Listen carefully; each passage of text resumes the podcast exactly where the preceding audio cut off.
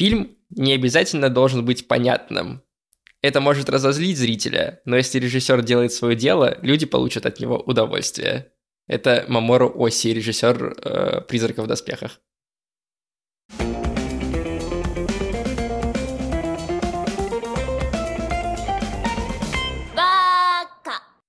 Всем привет, меня зовут Эдуард. А меня Ксюша. И вы слушаете подкаст Бака, подкаст о новом и классическом аниме. А еще вы, возможно, его и смотрите, потому что у нас начинается новый сезон, и снова наши лица прекрасные, видно, надеюсь, красивые картинки.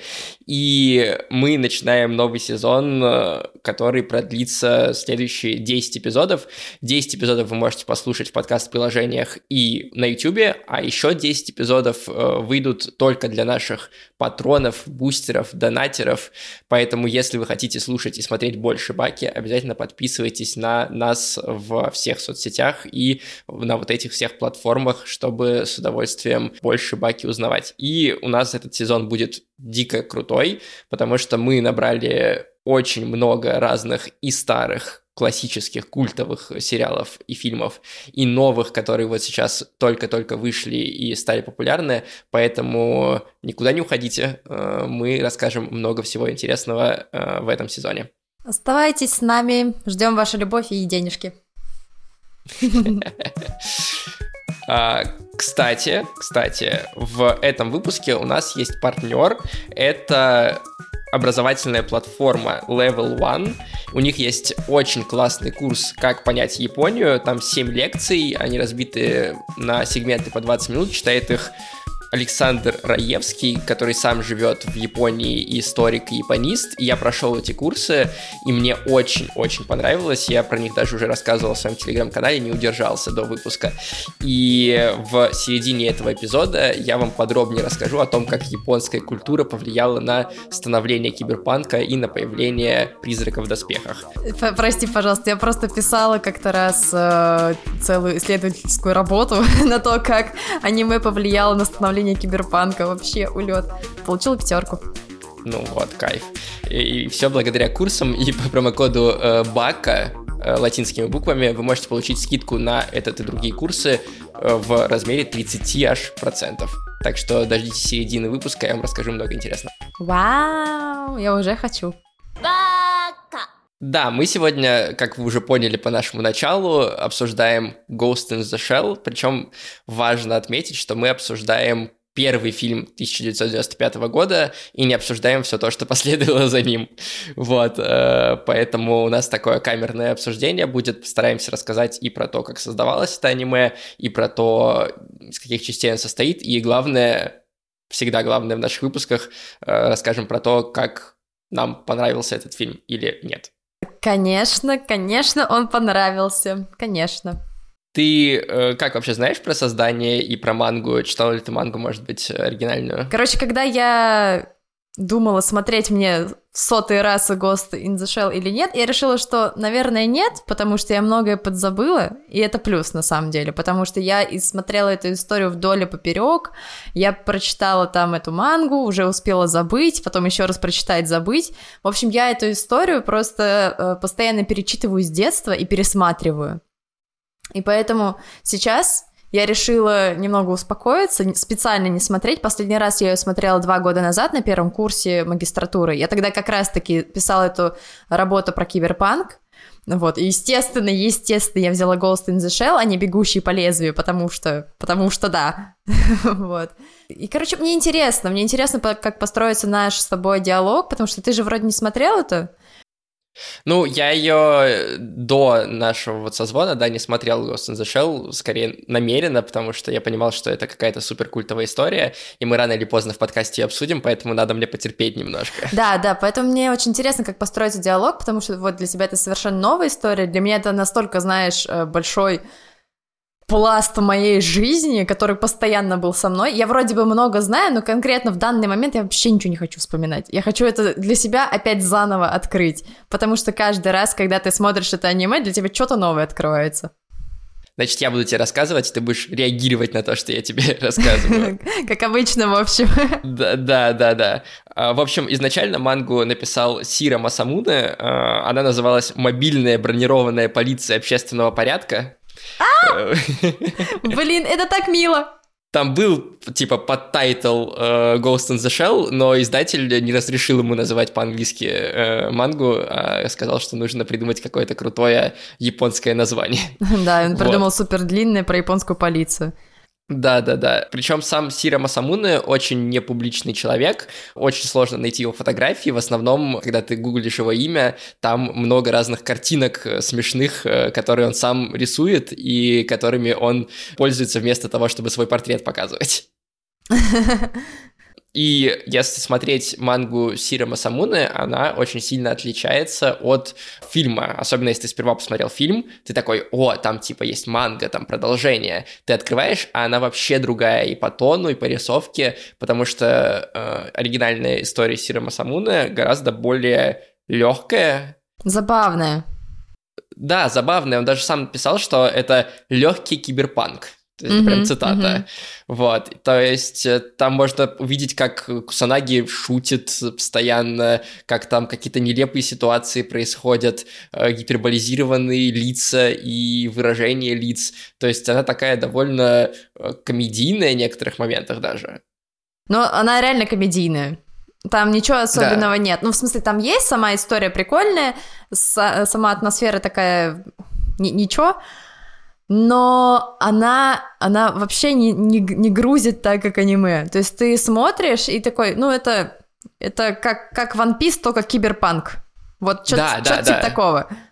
Единственное, что сильно похоже, ну, кроме, да, там персонажей, окей, персонажи взяли тоже из манги, но еще у э, Сира очень много экспозиций и деталей мира в манге, настолько много, что ты вот читаешь там главу манги, а потом у тебя две страницы э, рассказывается пометки какие-то по поводу того, почему персонажи поступили так или и не так, как работает этот мир, как там эти роботы двигаются или не двигаются, как они к интернету подключаются, и, короче, там прям огромные описания э, лора этого, этой манги. Блин, ну это круто, спасибо. У нас теперь есть классное аниме на основе этого описания. Это правда, да. Действительно, если бы не было описания, возможно, аниме получилось бы другое, если бы другой режиссер взялся за это, потому что нужно было взять вот эту комедийную мангу и экранизировать ее совсем по-другому, расставив иначе акценты. Угу. Блин, ну это Для того, чтобы получилась какая-то культовая работа, да. Каждый раз, когда я вспоминаю «Призраки в доспехах» и начинаю смотреть, у меня прям мурашки. Думаю, господи, как можно было сделать так круто такую работу из, ну, комедийной манги? Как это вообще возможно? Да, да, и э, самое интересное, что на то, какой получилась эта история, какой получился этот фильм, повлияло две вещи. Первое — это то, что на Западе был очень популярен киберпанк, и он как бы начался с Америки, и в Японии в этот момент киберпанк скорее не пользовался популярностью. То есть киберпанковое аниме выходило на DVD-дисках или там на кассетах, э, как ОВА, и э, оно в целом покупалось, были популярные работы, были менее популярные работы, но на телеке никто киберпанк не показывал, и тем более в кинотеатрах. И Bandai Visual, которая взялась за «Призрак в доспехах», изначально в голове держала, что это будет история на западный рынок, а не на японский. И это как бы первое, что повлияло на серьезность, на смену тона, потому что если бы сняли комедийный, там, легкий киберпанк, не факт, что в Америке бы это зашло, потому что там э, как раз любили серьезные истории. А второе это то, что пригласили Мамору Оси, который, конечно, э, это режиссер главный. Он начинал с того, что он экранизировал Урусей Яцура. Если вы слушали подкаст Врата аниме, который я делаю, или эпизоды Врат аниме в Фидебаке, то вы э, про Урусей Яцура уже не раз слышали от меня. Это комедийная манга про пришельца, девочку, которая спустилась на землю, и она э, заложила стандарты всякой красоты в аниме и пляжных эпизодов, например. И вот он снимал такое, типа, совсем прям комедийное-комедийное аниме Мамороси. Но после того, как он Уруса Яцура поделал, он начал уходить в какой-то артхаус, и у него выходили работы, которые проваливались в прокате, и никто э, на них внимания не обращал. Потом он начал делать всякие фильмы про как раз роботов, э, про полицию и вот что-то более похожее на Ghost in the Shell. Например, он сделал фильм «Потлабор 2», и э, когда он его снял, и под лаборы стал супер популярным, э, Мамора Оси сказал, что я заработал деньги, я купил себе дом, и я думал, что я больше не буду работать. Но через полгода деньги закончились, и мне пришлось идти работать. Вот, и как раз в этот момент, когда ему пришлось искать работу и идти работать снова, пришел Bandai Visual и положил ему на стол Ghost in the Shell и сказал, типа, вот, делай вот это. И Мамора Оси соединил, как бы, э, умение вот это свое рассказывать истории про полицейских, вот этот свой артхаусный взгляд, и именно благодаря нему в итоге получился Ghost in the Shell таким, каким мы его знаем. Это так забавно, как на самом деле киберпанк появился в аниме, потому что, ну, ты помнишь этот момент, когда просто все за завязли в мехе и в роботах, там чуть что, в Японии были роботы, а потом внезапно появляется Ghost in the Shell, и все, и история переменилась. Там же буквально где-то, ну, до нули, нулевых, короче, до пятого года точно, ну, может быть, даже до десятого у них постоянно выходили какие-то киберпанковые аниме. Наверное, самое известное — это этот Эргопрокси. Ну, это вообще... Или психопас, который Или мы психопас уже тоже, да. да. Но как бы именно, знаешь, по такому моральному угнетению, наверное, там больше подходит эргопрокси. Вот, там, ну, как бы посмотришь и думаешь, блин, а как жить дальше? Вот после Ghost in the Shell ты, ну, не то чтобы как тебе жить дальше, но ты реально задумываешься о смысле жизни. Там так много философии, что ты прям не ожидаешь. Я согласен, но еще интересно, что как будто бы не всегда в этом конкретном аниме ты с первого просмотра понимаешь, что там много философии. Да, То есть да. есть довольно много людей, как мне кажется, которые посмотрели этот фильм и восприняли его как кибер панк-детектив про э, кукловода, который живет в сети и который обрел разум, и его пытаются поймать.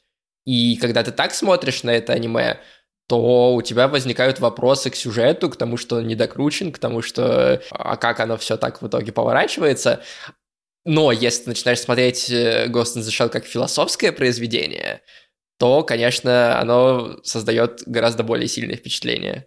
Да, и плюс, знаешь, они философию зак- закладывают буквально, ну, не то чтобы в словах, слова там всегда сильные, а еще в картинке. То, то есть все время смотришь, и там у тебя какая-то буквально картина из музея. Думаешь, а, а чего? Там, там ну, явно заложен какой-то смысл. Не может быть э, такая махина нарисована просто так.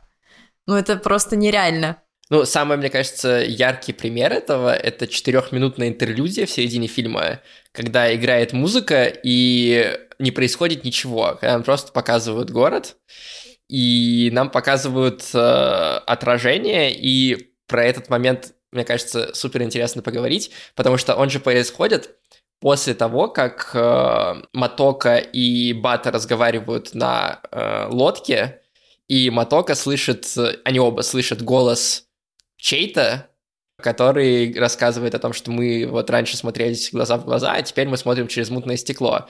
И дальше это укрепляет мысль Матока о том, что, возможно, она там ее взломали, или, возможно, ее призрак разговаривает отдельно от нее, и вообще, как бы, что это за призрак, который эти слова произнес. И она начинает искать ответ на этот вопрос. Начинается вот эта интерлюдия, собственно. И мне кажется, эту интерлюдию можно понять и как то, что она ищет ответ в городе, на который она смотрит, который весь переполнен отражениями, потому что не только отражениями в плане буквальными, когда летит э, самолет, и он отражается в стекле, но и отражениями такими, как сказать, концептуальными, потому что она видит манекены, она видит человека, у которого та же модель э, там, тела и лица, как у нее, и это как бы отражение ее самой она видит собаку, а если посмотреть сцены до этого, там показывают по телеку, что собаки — это искусственные собаки, а не настоящие собаки.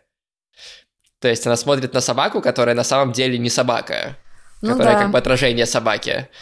Ну, вот. короче, блин, реально, философия очень сложная. Тут от банального вопроса «кто я?» можно отталкиваться до какого-то «а вы реально ли все это? А может, мы живем в Sims 2 и все это симуляция?» Да, потому что еще же можно воспринять город как то, что это такая метафора того, что Матока ищет в сети что-то потому что она говорит, что она будет искать этого кукловода, где кукловод обитает. Он обитает в интернете, в сети, которая вся подключенная. И, возможно, вся вот эта интерлюдия — это просто метафора того, как Матока серфит по сети в поисках э, кукловода. В такой призме этот город становится тоже отражением чего-то другого. сам Да, город, который да. показывает. Знаешь, еще этот момент очень сильно усиливает музыка. Э, ну, в этот момент она бьет по тебе очень сильно, тебя буквально погружает в некий транс. Ну, там реально мелодия, знаешь, на уровне какой-то там религиозной. Не совсем, но плюс-минус да. Это больше тебя погружает в состояние транса, и ты просто сидишь и начинаешь думать о чем-то своем. Ну или просто залипать на город. Ну, в общем, это реально... а, знаешь, как люди медици- медитируют, правильно? Мгм. Они не думают Да, ни о конечно. чем. Вот. Да-да-да. Ты реально просто сидишь и существуешь. Вот просто ты прикинь, как авторы смогли это все сделать, что они э, реально зрителя погрузили в состояние медитации, а это состояние очень трудно достигаемое. Ну, блин, какой уровень, черт возьми. Про эту музыку, кстати, изначально композитор э, хотел взять болгарских певцов, потому что за основу взяли болгарский свадебный гимн и э, искали болгарских исполнителей, но это было в 95-м году, и где ты найдешь болгарских исполнителей в Японии? Ну да, надо только в Болгарию бы, лететь. э, Да, поэтому пришлось брать японских э, народных артистов, которые исполнили вот этот болгарский напев. Там смесь болгарских мотивов, древнеяпонского языка и всяких народных э, японских э, историй. Все это смешано, и получился такой своеобразный свадебный напев. Ну, оно и чувствуется. В этом тоже есть много символизма, потому что иллюстрация чего эта песня? Того, что Матока ищет кукловода. Чем заканчивается фильм? Для тех, кто не слышал, сейчас дальше будет спойлер.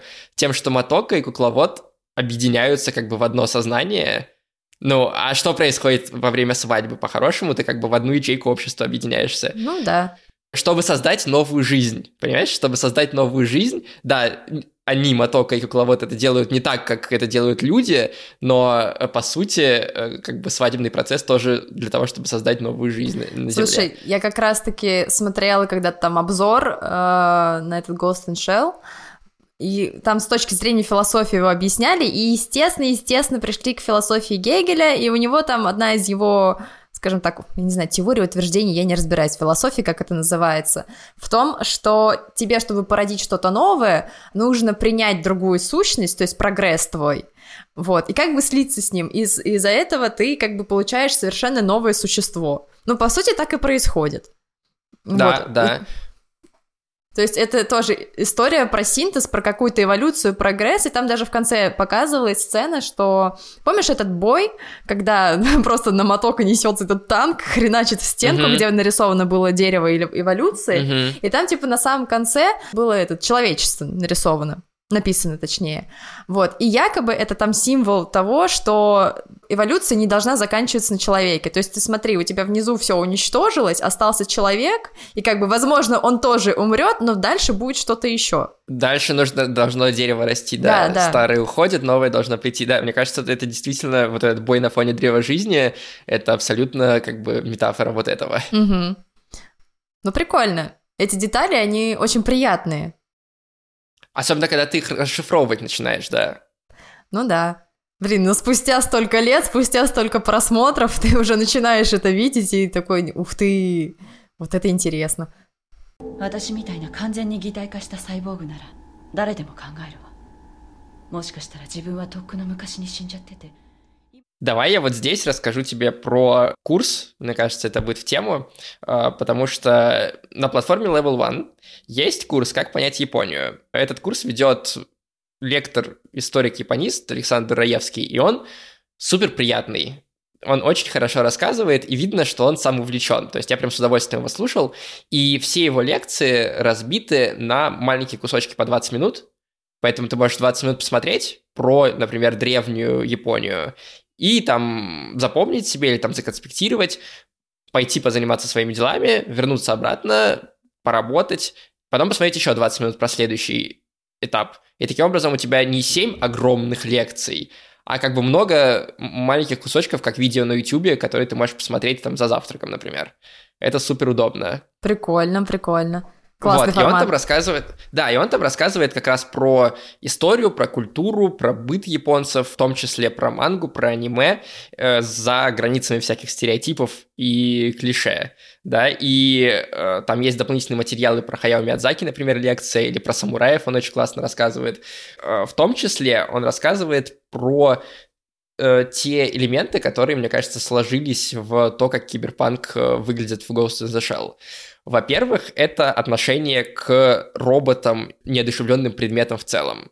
Потому что если мы вспомним западный кинематограф, там Терминаторы, например, как бы роботы уничтожат человечество. Роботы это если они станут слишком продвинутые и умные, они станут нашими врагами, и э, нам придется с ними разбираться. Если посмотреть на американский кинематограф, в большинстве случаев роботы вот такую роль играют. Мгм. Ну да, Робот-враг. Да. Если посмотреть на японскую анимацию, на аниме, на мангу, даже с самого начала чаще всего робот — это кто-то, наделенный душой, и кто-то, кто скорее помогает. Например, Астробой Тедзуки, первое, по сути, популярное аниме, там э, мальчик-робот спасает мир, он вместо супергероя, он вместо супермена. Мгм. Слушай, ну в у американцев тоже как бы есть мульт, помнишь про этого большого робота? Я не помню, как он называется.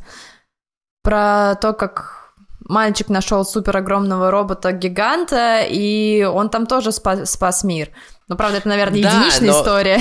Да, да, просто вопрос как бы ну, опять же, в аниме есть и где э, роботы враги тоже, как и в, в Америке. То есть э, тут скорее вопрос об объемах и о том, как изначально как бы подходят к этому вопросу. И э, для японцев у них в это в традиции в целом, потому что э, у них в культуре практически все одушевляется. То есть у них до сих пор э, нет такого, что там Бог один, Иисус. То есть э, там есть э, верующие в христианство, но в большинстве своем, в массовой культуре, духи есть у практически всех предметов, какими бы одушевленными или неодушевленными они не были. Там, если зонтик тысячу лет постоит, то он обретет душу, знание, сознание и будет пакостить людям, например, и станет йокаем, демоном. А, у каких-нибудь камушков, ветра, у всего этого есть душа. И понятное дело, когда появляются роботы, японцы начинают задавать вопрос, а вот у роботов душа есть так же, как у всех предметов, как в нашей культуре?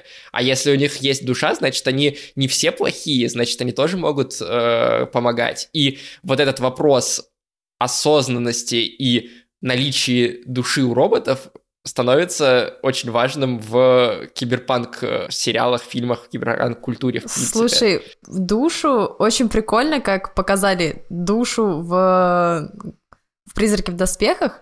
Ну, то есть они буквально назвали это призраком. Ну, многие не соглашаются, что призрак — это душа, типа это спорно, ля-ля тополя, но я считаю, что призрак — это душа. Вот, просто и так ее смогли оцифровать, и ее теперь можно, блин, взламывать. Ну, по сути, это так и есть в настоящей жизни. Твою душу можно взломать, ну, чем? Каким-то там, ну, грехом условно. А, допустим, ты будешь слишком много любить денег, и за денег ты можешь вообще забыть о том, как быть хорошим другом, там, хорошим сыном, и вообще станешь плохим, алчным человеком. Но, по сути, это так и работает. То есть э, тебя взламывает как бы такой хакерский трюк, и все, и ты теряешь свою как бы человечность. Вот, а тут, ну, тут, правда, немного, видимо, утрируют. Вот тут буквально тебя хакает алгоритм, тебе подсовывают другие мысли, другое сознание, и вот оно, вот все. Блин, Другие ну это, воспоминания, да. это, да, другие воспоминания. Но я вот, блин, чем больше говорю, я тем больше это все соотношу с реальностью.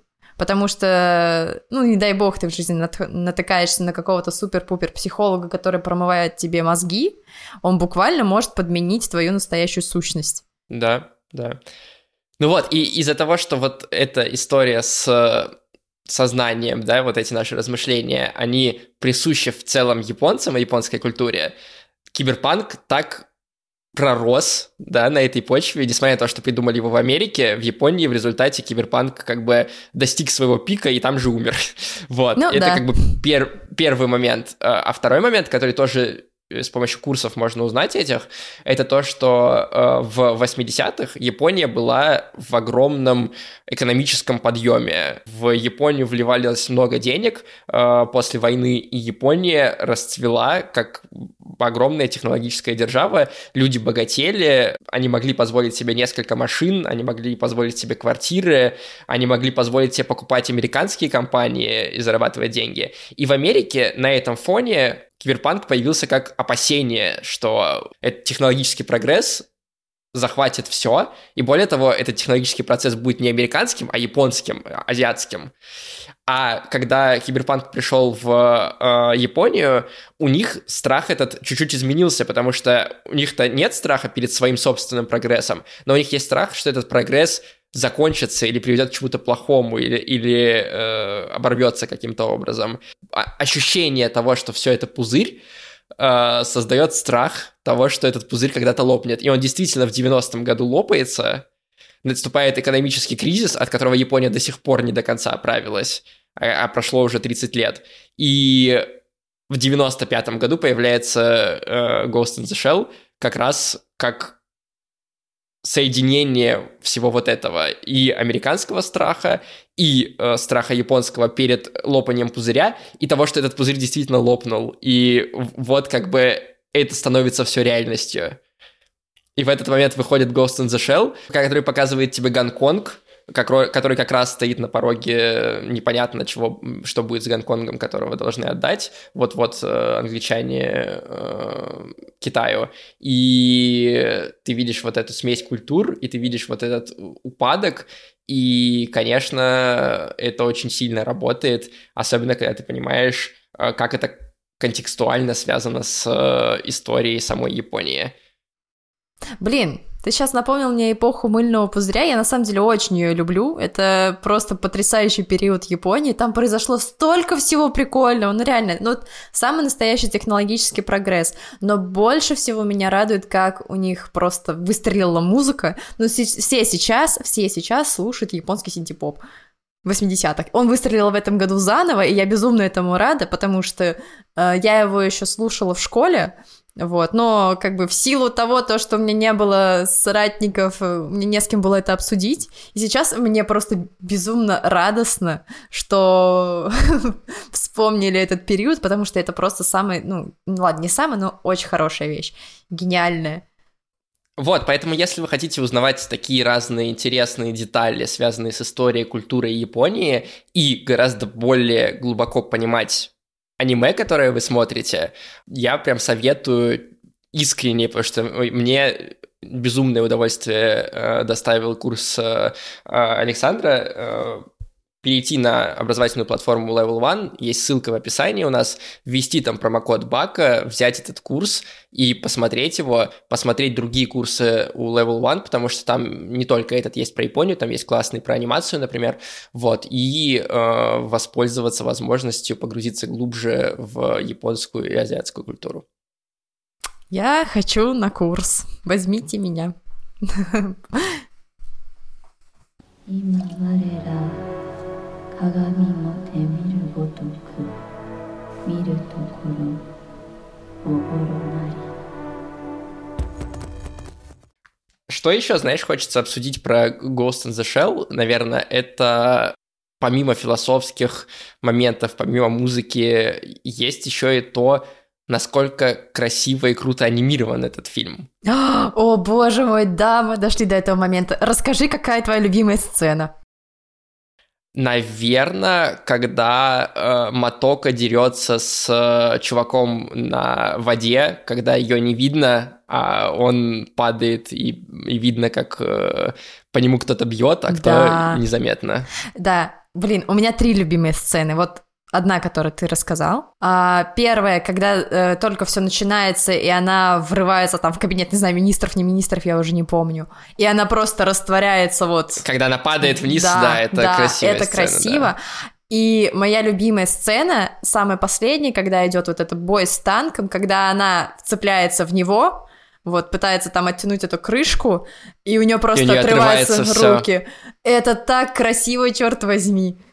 Ну, в общем, да, это Я, знаешь, три мои что, кстати, сцены. Э, заметил, э, как бы мы с тобой про Violet Evergarden еще не говорили, но будем в этом сезоне. И там есть э, сцена, которая я понял, что это референс на э, Ghost in the Shell, когда посмотрел Ghost in the Shell после того, как я посмотрел Violet Evergarden.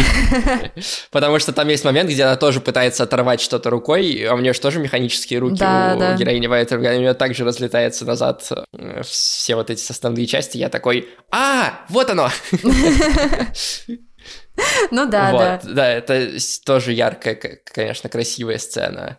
Но столько сил вложено в анимацию, там Dream Team собралась на самом деле в, этом фильме. Так вот, просто один аниматор, там их много, но вот один аниматор, то- который я случайно нашел, это Хироюки э, Акимура. Он, например, был аниматором в... Сейчас. В Акире, Мгм. в Паприке, которую мы с тобой обсуждали, Еще бы. и, на- и, например, в твоем имени, Макото Синкая. Как бы понятно, что твое имя случилось позже Ghost in the Shell, но просто это говорит о его э, разнообразии и о том, насколько он профессионал в том, что он делает. И Мгм. он в том числе как бы был э, аниматором ключевых сцен в Ghost in the Shell. И он там не один такой. Там список каждого можно вот так вот вынимать э, из аниматоров, и потом смотреть, какие еще они делали картины, и там просто будет, э, знаешь, галерея славы аниме. Обалдеть. И мне нравится в целом, как визуально это все сделано, насколько крутые были сделаны э, в студии э, бэкграунда, насколько крутой дизайн у самого города, у Гонконга, вот этого псевдо-Гонконга, да. Понятное дело, что есть чем вдохновляться, есть уже Blade Runner, есть уже реальный Гонконг, но все равно, когда ты смотришь на Ghost in the Shell, ты чувствуешь самобытность этого визуального стиля. Да. Блин, жаль, что на Ghost in the Shell как бы все немножко закончилось.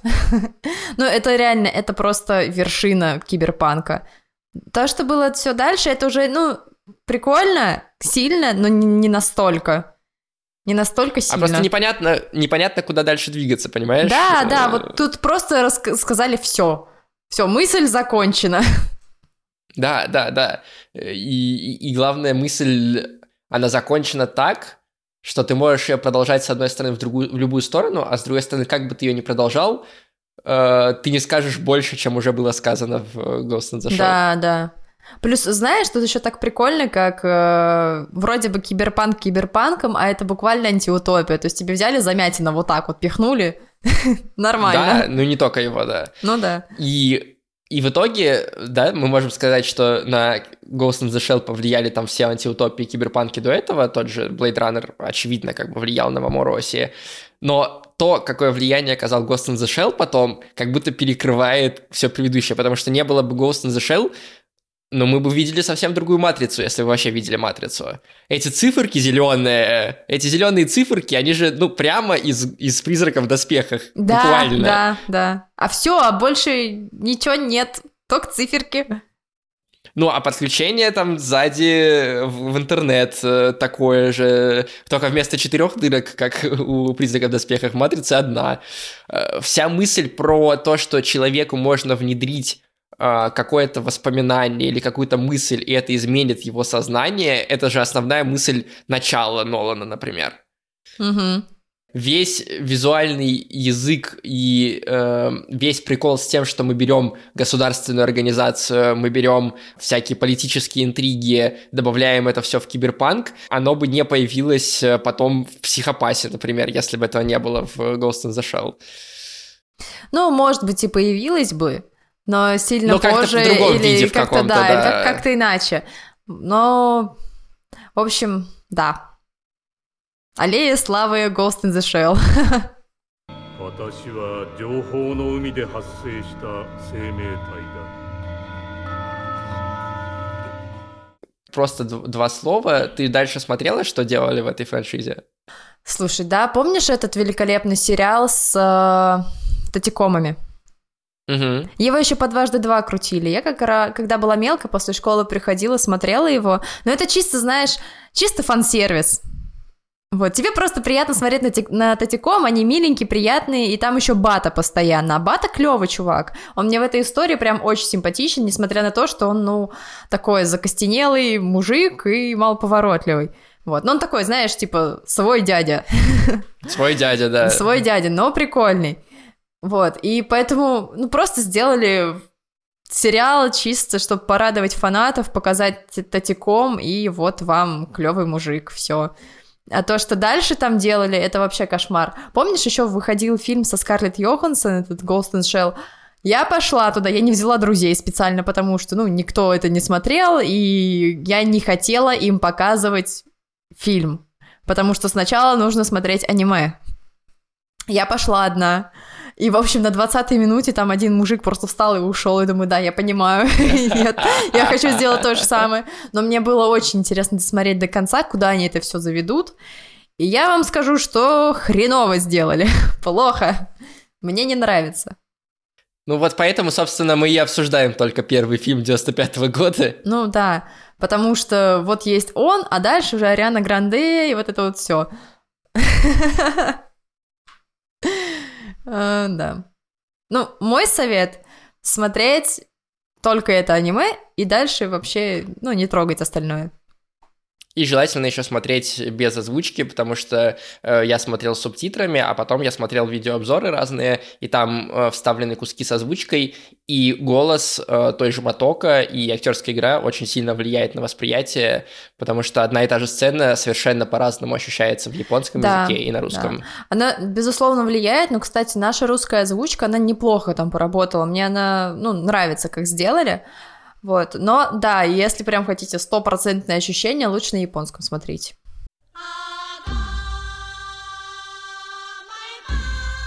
Ну что, э, вот, примерно, такое у нас обсуждение призраков в доспехах получилось. В описании к этому выпуску можно найти огромное количество разных источников, статей и видеоэссе, главное, э, на английском и на русском языке про «Призрак в доспехах», потому что обсудить все детали персонажей, визуальные приемы за наш метраж не получится, и поэтому мы вам представляем возможность э, познакомиться с этим э, фильмом подробнее. Причем там есть очень классные видеоэссе, которые мне очень нравятся, там End например, э, или э, очень классный обзор 41 аниме от 16 на 9 от э, YouTube канала, в том числе там есть Ghost in the Shell и рассказ про то, как киберпанк закрепился в аниме, и вы сможете побольше про это узнать там. Также в описании можно найти ссылку на курс от Level One.